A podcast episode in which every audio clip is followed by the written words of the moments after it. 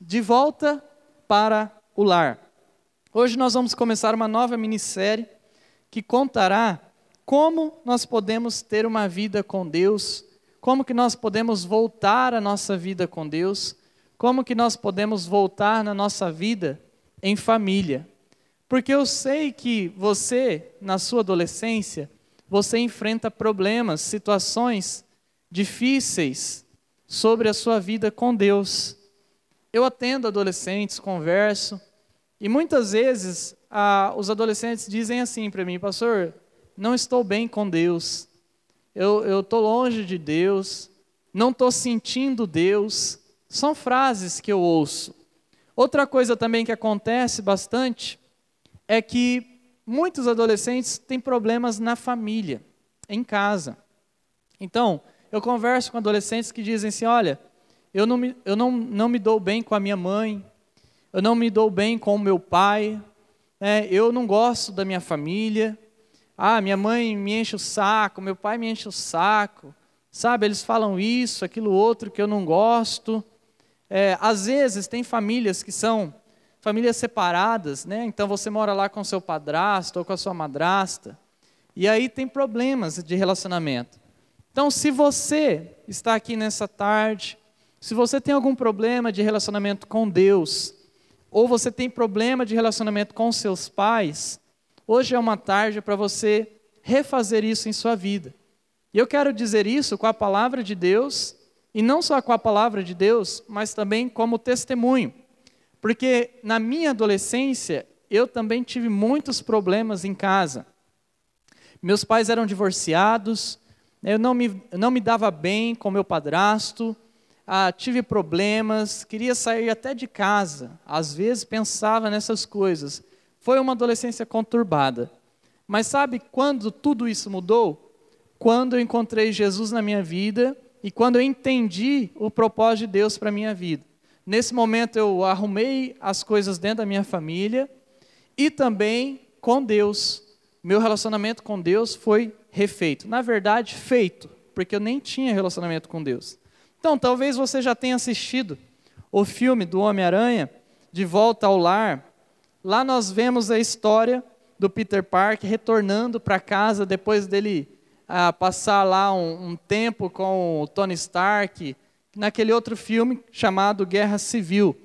Só que agora o Homem-Aranha ele volta para sua casa, né, para sua cidade, para sua família, e não volta e fica tudo bem, mas ele vai enfrentar um novo vilão. Mas é claro, não é sobre isso que nós iremos falar hoje aqui, mas eu quero pegar essa ideia de voltar ao lar, né, esse gancho de volta para o lar, para falar de uma outra pessoa, de um outro rapaz que retornou também para sua casa, retornou para sua família. Não sei se você conhece essa história. Eu acredito que sim, muitos de vocês já conhecem. Se tem alguém aqui nessa tarde, algum adolescente que está vindo pela primeira vez, nunca leu a Bíblia, nunca veio para a igreja, então talvez você não conheça essa história e você vai conhecer hoje. E eu quero falar sobre essa história em três partes. Hoje é a primeira parte. Então, para você entender bem, será necessário a gente ler aqui essa história e também repartir ela, como eu disse, acabei de dizer, em três partes, tá bom? Então vamos ler comigo? Está lá em Lucas, capítulo 15, a partir do verso 11, vai aparecer ali para vocês o verso 11, então nós vamos ler este texto juntos. Pode ler acompanhando com os olhos ali, e nós vamos fazer uma reflexão nesse texto. Verso 11 diz assim: Jesus continuou: Um homem tinha dois filhos. Verso 12. O filho mais jovem disse ao pai: Quero a minha parte da herança. E o pai dividiu seus bens entre os filhos. Verso 13: Alguns dias depois, o filho mais jovem arrumou suas coisas e se mudou para uma terra distante, onde desperdiçou tudo que tinha para viver de forma desregrada. Quando o seu dinheiro acabou, uma grande fome se espalhou pela terra e ele começou a passar necessidade. Por enquanto, até aí só. Olha só esse texto. O que, que esse texto está falando? Na verdade, é uma parábola. É Jesus, um dia lá, quando ele estava aqui na terra, chegou para os seus discípulos e disse: Vou contar uma história para vocês, vou contar uma parábola para vocês. E qual é essa parábola? É sobre o filho. Um filho que morava com o seu pai, só que este filho, ele um dia pediu a herança, a sua parte na herança. Por que, que ele pediu essa parte? Nós vamos ver isso hoje. Ele pediu essa parte da herança, ou seja, dá um dinheiro aí, meu pai, eu quero o meu dinheiro. E ele pegando esse dinheiro, esse filho da parábola, né? Parábola, para quem não sabe, é uma história, uma ilustração. Então esse filho saiu e foi para o mundo. E lá no mundo, esse rapaz, ele gastou todo o seu dinheiro. E aqui onde nós estamos lendo, diz que houve uma fome quando ele estava se espalhando, aí, espalhando seu dinheiro pelos, por, pelos cantos, e ele passou necessidade. Ou seja, um rapaz que tinha tudo na casa dos seus pais, um rapaz que tinha comida, que tinha água, que tinha dinheiro, um rapaz que tinha todas as suas necessidades supridas, pediu o dinheiro, saiu de casa, gastou tudo e acabou ficando sem nada. Quando nós olhamos para este texto, nós aprendemos que nós, em nossa adolescência, muitas vezes nós pensamos da mesma maneira. Muitas vezes na nossa adolescência nós temos um problema lá dentro da nossa casa e o que a gente quer fazer? A gente quer abandonar tudo. A gente quer a nossa parte. A gente quer sair. A gente quer deixar tudo para trás. A gente quer viver a nossa vida. A gente quer viver no mundo. Mas nós também caímos no erro do mesmo da parábola e nós acabamos ficando sem nada. Nesse texto, pessoal, ele nos ensina por que que muitas vezes eu e você saímos fora da presença de Deus. Lembra no início que eu disse? Muitos adolescentes vêm até mim dizendo assim: "Ah, estou mal com Deus, não estou sentindo Deus, estou mal com a minha família". Por que que isso acontece? Por que que você fica mal com Deus? Por que, que muitas vezes você abandona Deus? Por que, que muitas vezes parece que Jesus está distante de você? Por que, que muitas vezes você fica de mal com a sua família?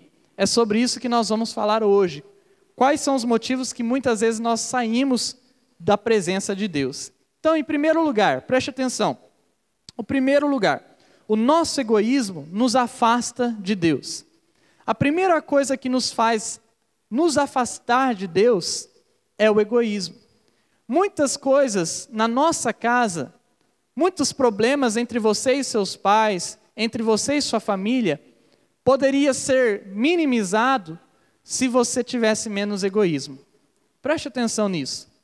O egoísmo é uma coisa que machuca as outras pessoas. E não só machuca as outras pessoas, mas machuca a você mesmo. O egoísmo, ele faz você se afastar da presença de Deus. Por que, que faz você se afastar da presença de Deus? Porque o egoísmo faz você querer somente as coisas para você. O egoísmo faz você querer as coisas somente do seu jeito. O egoísmo faz você achar que você sabe mais do que uma outra pessoa. O egoísmo faz você achar que sabe mais que a sua mãe. O egoísmo faz você achar que você sabe mais que o seu pai. O egoísmo faz você achar que você sabe mais do que a Bíblia. O egoísmo faz você achar que você sabe mais do que Deus. Então, quando Deus diz assim: Olha, eu amo você, olha, me obedeça, olha, siga por este caminho, aí entra o egoísmo na nossa vida. E aí a gente não quer ouvir que a gente é amado por Deus, a gente não quer ouvir que a gente precisa seguir o caminho de Deus. A gente não quer ouvir que nós precisamos seguir o que é certo. Então o egoísmo nos afasta da presença de Deus. Olha só o que diz o texto, lá em Lucas, capítulo 15, no verso 12, que a gente vai estudar hoje. O verso 12 diz assim: O filho mais jovem disse ao pai: Quero a minha parte da herança. E o pai dividiu seus bens entre os filhos. Olha só esse texto, pessoal. O filho mais jovem disse ao pai: Quero a minha parte da herança. Quando o texto aqui na parábola, quando Jesus está contando a parábola, ele diz que o filho pediu a sua parte da herança, o que esse texto está traduzindo para a gente é o seguinte: o filho foi egoísta. Você consegue ver isso aqui neste texto? Quando Jesus está dizendo, olha, ele pediu a parte da herança, Jesus está dizendo o seguinte: ele foi muito egoísta. Por que, que ele foi egoísta? Porque o pai dele estava vivo. É claro, o pai dele não, não estava morto. E uma herança vem somente depois. Naquela época, a herança ela vinha sobre a pessoa somente depois da morte da pessoa que tinha a herança. Ou seja, o filho não poderia pedir a herança naquele momento, mas ele pediu a herança enquanto o pai estava vivo ainda. O que isso significa? Significa que o pai desse menino, ele teve que vender coisas, ele teve que repartir coisas para dar a parte do filho dele. Ou seja, o filho foi egoísta. Em todos os pontos o filho foi egoísta. Egoísta porque o pai estava vivo, egoísta porque ele tinha outro irmão, egoísta porque tudo que o pai tinha poderia ainda se tornar maior e depois, lá no futuro, ele poderia ter uma parte até maior, mas ele foi egoísta, ele quis tudo aquilo naquele momento. Ele foi egoísta porque ele não pediu para que repartisse para os outros, mas ele queria somente a dele. Ele foi egoísta em todos os sentidos. Você compreende? Eu peço a você, adolescente, nessa tarde, você compreende como este rapaz foi egoísta e como esse egoísmo afastou ele da presença do seu pai? Como o egoísmo dele tirou ele da casa do pai dele? Agora aplica isso para a sua vida. Aplica isso para o seu coração. Quantas vezes, pensa comigo, faça essa reflexão e responda para você mesmo. Quantas vezes o teu egoísmo, as coisas do teu jeito, da forma que você quer, quantas vezes isso afastou você da presença de Deus? Quantas vezes isso afastou você da sua família? Eu vou dizer uma coisa, olhando para a minha vida, Muitas vezes isso aconteceu comigo. Muitas vezes o meu egoísmo me fez um tolo. Muitas vezes o meu egoísmo me fez uma pessoa que eu não deveria ser. Olhe isso para a sua vida. Porque se você é uma pessoa muito egoísta, que quer as coisas somente para você, isso vai te fazer mal. E se isso está te fazendo mal, essa tarde é uma tarde que você pode abandonar isso. O bom de Jesus Cristo é que quando ele mostra para você um erro na tua vida, ele está sempre pronto a perdoar e refazer.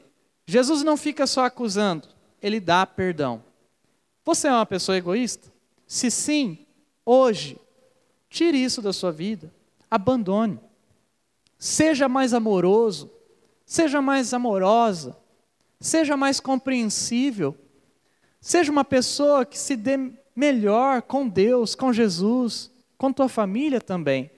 Não faça como esse menino. Não queira as coisas só do seu jeito, porque isso vai fazer você se dar mal. Em segundo lugar, a falta de reconhecimento nos afasta de Deus. A segunda coisa que nos afasta do lar de Deus, a segunda coisa que nos afasta da presença de Jesus, e nos afasta da nossa própria família é a falta de reconhecimento. E o que, que é isso? É aquela falta de olhar para a nossa vida e falar assim: poxa, as coisas não estão completamente do jeito que eu queria que estivesse, mas, mesmo assim, eu preciso reconhecer que Deus ainda é bom. Sabe? A falta de reconhecimento é você olhar para a sua vida e falar assim: olha, não está tudo do jeitinho ainda que eu sonhei, do jeitinho que eu queria, que eu estava imaginando, mas Jesus Cristo tem sido muito bom comigo. Ele tem me dado muitas coisas. É você olhar para dentro da tua casa, lá para a tua família e falar assim: "Poxa vida, o, meu pai não é tudo aquilo que eu queria, minha mãe não é tudo aquilo que eu queria, ou a minha família não é tudo aquilo que eu queria, mas mesmo assim, eu preciso reconhecer que muitas coisas boas têm acontecido na minha vida por causa dele ou dela. Falta de reconhecimento. Sabe, quando eu era adolescente e às vezes tinha algum problema, minha mãe sempre me dizia. E uma frase que ela dizia era a seguinte: Olha, eu espero que você não sinta falta. Não sei se sua mãe já falou isso, mas eu espero que você não se arrependa ou não sinta falta, alguma coisa nesse sentido. Ou não espere para ver ou para reconhecer quando eu estiver morta. Ela me dizia muito isso. Eu não sei se sua mãe já disse isso, seu pai também. Às vezes fazia uma bagunça lá, ela dizia essas coisas. Eu não era uma pessoa muito bagunceira, não, mas tinha também uns momentos. E sabe, hoje eu estou entendendo isso. Antes eu não tinha Jesus na minha vida. Mas depois que eu passei a ter Jesus, eu me recordei dessas coisas. E na parábola eu, eu também me recordo disso. Deixa eu te fazer uma pergunta. Você reconhece o amor? Você consegue reconhecer o carinho? Você, você consegue reconhecer o sustento que você tem? Você consegue reconhecer que as coisas que você tem, tudo que você consome, é por causa que alguém está te dando? É claro, na tua idade você precisa de alguém. Então, é claro também que alguém está te dando muitas coisas. Você é grato por isso? Você é grata por isso? Você reconhece que Deus tem sido bom com você? O rapaz da história, ele não reconhecia nada disso. Olha só o que diz lá o verso 13 de Lucas 15. Diz assim: Alguns dias depois, o filho mais jovem arrumou suas coisas e se mudou para uma terra distante, onde dispersou tudo o que tinha por viver de forma desregrada. Olha só, esse rapaz aqui, nesse verso, diz que ele arrumou as suas coisas e se mudou. Ele saiu da casa do pai, ele saiu do seu lar. Agora pense comigo. Por que, que é que ele fez isso? Por que, que esse rapaz deixou a sua casa? Por que, que esse rapaz deixou o seu lar? Sendo que ele tinha muitas coisas e ele arrumou essas coisas e saiu é porque ele não reconhecia que o seu pai era bom. É porque esse rapaz não reconhecia que Deus estava sendo bom com ele. Este rapaz achava que fora da sua casa, fora do seu lar, ele teria coisas melhores. Você acha que se esse rapaz soubesse que ele iria perder tudo, que ele iria acabar sozinho, sem amor, sem carinho, você acha que ele iria sair da sua casa? Não. Mas por que, que ele saiu? Porque ele achou que fora da sua casa, ele achou que no mundo as coisas seriam melhores. Agora deixa eu te perguntar: será que você acha, muitas vezes na sua vida, passa na tua cabeça, que talvez outro lugar é melhor? Ah, pastor, fora da igreja é melhor. Eu já ouvi isso. Ah, pastor, sem ministério é melhor. Ah, pastor, não ouvir a pregação, não ouvir a mensagem é melhor. Ah, pastor, se eu sair de casa, se eu fugir, é melhor. Muitas vezes as pessoas, adolescentes, juntos, dizem e até bolam planos: ah, é melhor eu sair, é melhor eu fugir, é melhor eu fazer isso, aquilo, aquilo outro é melhor eu ficar longe de Deus. Pense comigo. Você tem reconhecido que Deus tem sido bom com você? Você tem reconhecido que o que você tem vem de Deus? Muitas vezes nós precisamos perder para poder valorizar. Sabe? Aquilo que você tem, que você não dá valor e de repente você perde, e aí você percebe o quanto aquilo faz falta. Hoje, eu sou uma pessoa casada, eu moro ah, sozinho com a minha esposa, e hoje, já, mesmo por pouco tempo, eu já sinto falta. Já sinto falta quando eu era adolescente, sinto falta quando eu era criança, que eu podia brincar, podia fazer as coisas ali que eu queria, sem ter preocupação tinha lá o colo da minha mãe, do meu pai. Tinha confusões, brigas, às vezes tinha. Mas era muito bom. Saudade quando eu ficava lá na chácara com meu avô, com a minha avó, podia lá brincar de carrinho, no assoalho, comer a comidinha que ela fazia. Hoje ela não faz mais. Não pode.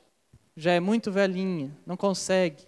Hoje eu já não moro mais com os meus pais. Tudo passou. São fases. Mas a pergunta é a seguinte: será que você só vai dar valor a Deus quando você vê que você perdeu Deus? Será que você vai dar valor a Jesus somente quando você perder Jesus? Será que você vai dar valor à igreja somente quando você perder a igreja? Ou muitas vezes, sabe o que, que acontece? Às vezes as pessoas só dão valor à igreja e a Deus, não quando elas perdem, mas quando elas precisam. Porque quando está tudo bem, ah, está bem, pastor, saí da igreja, ah, estou de boa, sabe? Mas você não está vivendo com Jesus, não, mas eu estou de boa mas de repente as coisas ficam maus, as coisas ficam más. E aí a pessoa passa a ter problemas na sua vida, aí ela lembra de Deus, aí ela vê que Deus faz falta. Então, não deixe isso acontecer na sua vida. Não seja como esse menino que se afastou de Deus por não reconhecer. Reconheça que Deus é tudo para você Reconheça que Jesus te ama. Reconheça que Ele tem o melhor para a sua vida. Reconheça que lá na tua casa, mesmo que não seja muito ou seja muito, você tem tudo porque Deus está te dando. E mesmo que você não está lá se dando muito bem com as pessoas, aquelas pessoas estão dando para você o que você necessita para viver. Não seja uma pessoa ingrata, seja uma pessoa grata. E a outra coisa, a irresponsabilidade nos afasta de Deus. Muitas vezes, muitas vezes, nós somos irresponsáveis. E sabe, na adolescência, na adolescência, é um momento aonde nós somos muitas vezes, muitas vezes, nem sempre, irresponsáveis. Porque nós não pensamos muito na consequência. Então, sabe aquele negócio assim, ó? Ah, eu vou mentir.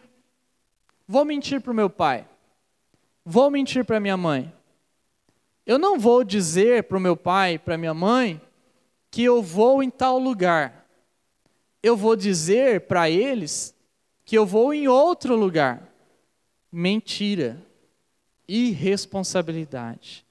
Ah, eu não vou dizer para minha família isso aqui, porque se eu disser, eu acho que eles não vão deixar.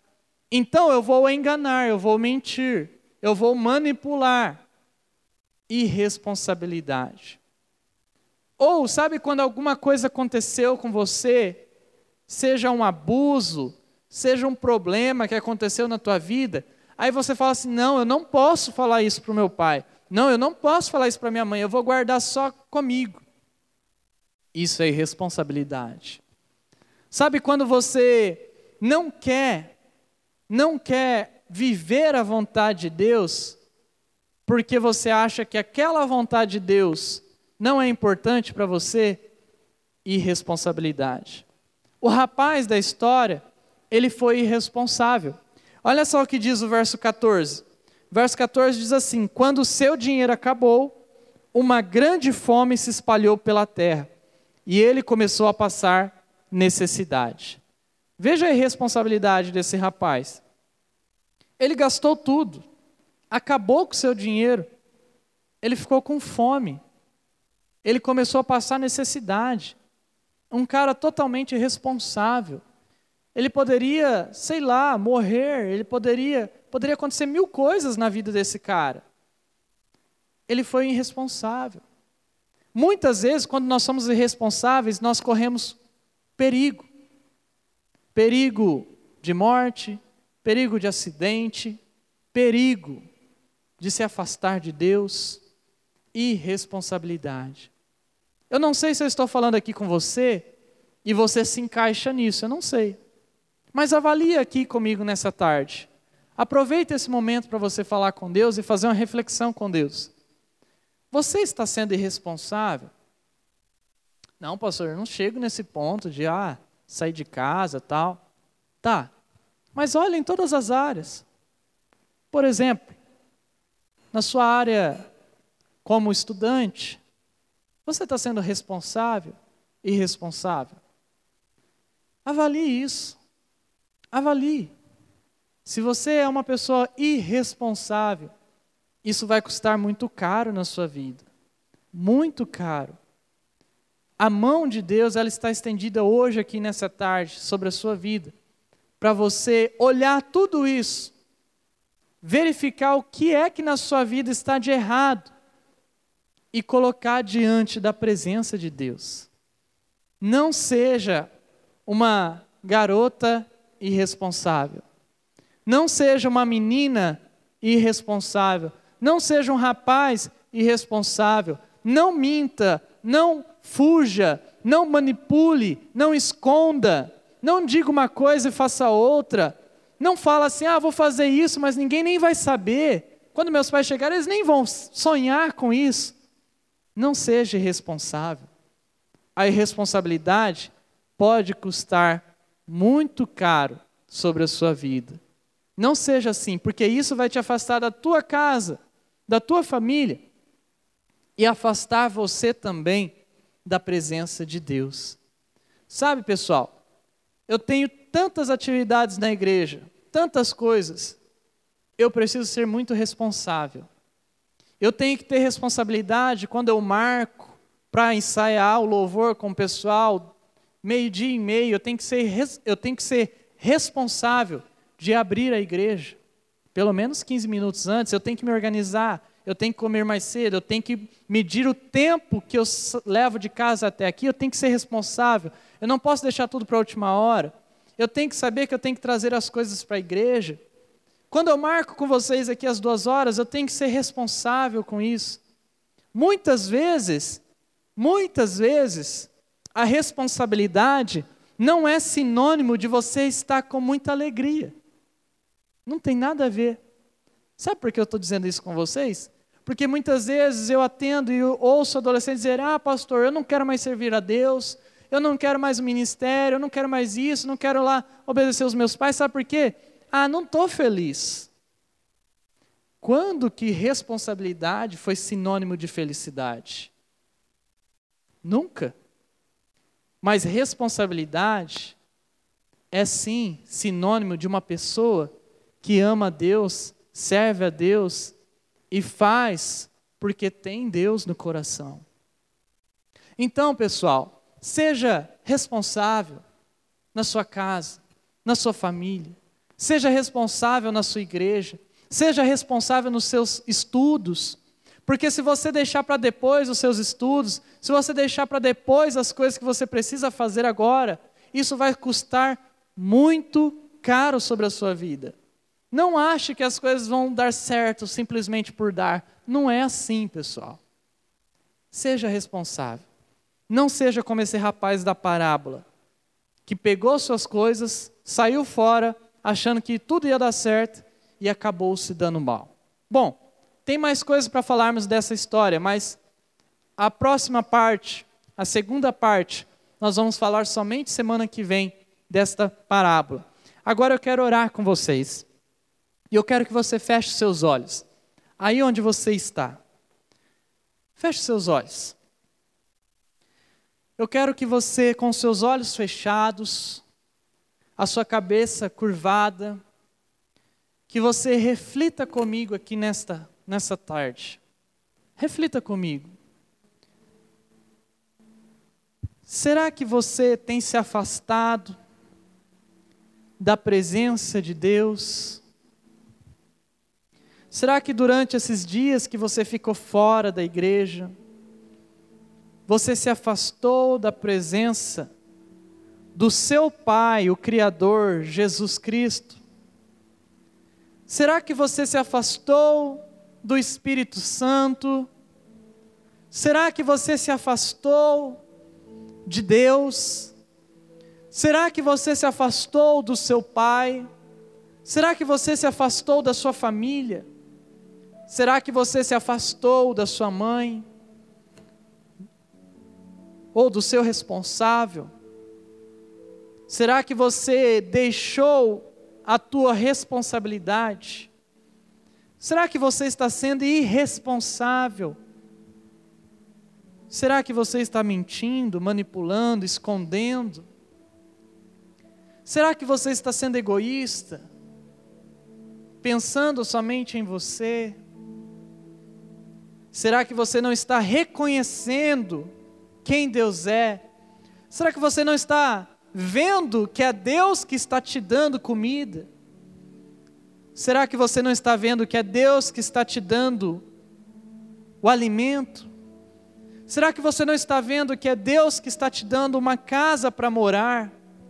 Mesmo que você tenha problemas, mesmo que esteja passando por dificuldades financeiras, será que você não está vendo que Deus está cuidando de você? Será que você não percebe que nas vezes que você fez algo errado, nas vezes que você foi irresponsável, Deus ele cuidou de você e ele não deixou que as consequências viessem naquele momento, ele está te poupando, ele está te dando oportunidade para que você não faça mais. Será que você não percebe que ele te livrou? Será que você não percebe que ele te livrou de um acidente? Será que você não percebe que Ele te livrou da morte? Será que você não percebe que até agora Ele livrou você do vírus? Será que você não percebe que até aqui você só está aqui porque Jesus ele permitiu que você estivesse aqui? Será que você não percebe que ele colocou você nessa família e era para ser nesta família, nesta casa, porque Ele queria que você fosse luz e que você mudasse a história da sua vida e a história da sua descendência através de você. Se as coisas estão ruins, a partir de você pode ficar tudo melhor. A partir de você, você pode ter uma descendência abençoada. Mas precisa ser você você precisa reconhecer que Deus é bom. Você precisa ser responsável. Você precisa deixar o egoísmo. Você precisa ser humilde. Você precisa andar com Jesus e dizer para Ele que você quer voltar à casa do Pai, à casa de Jesus, ao lado de Jesus a presença de Jesus.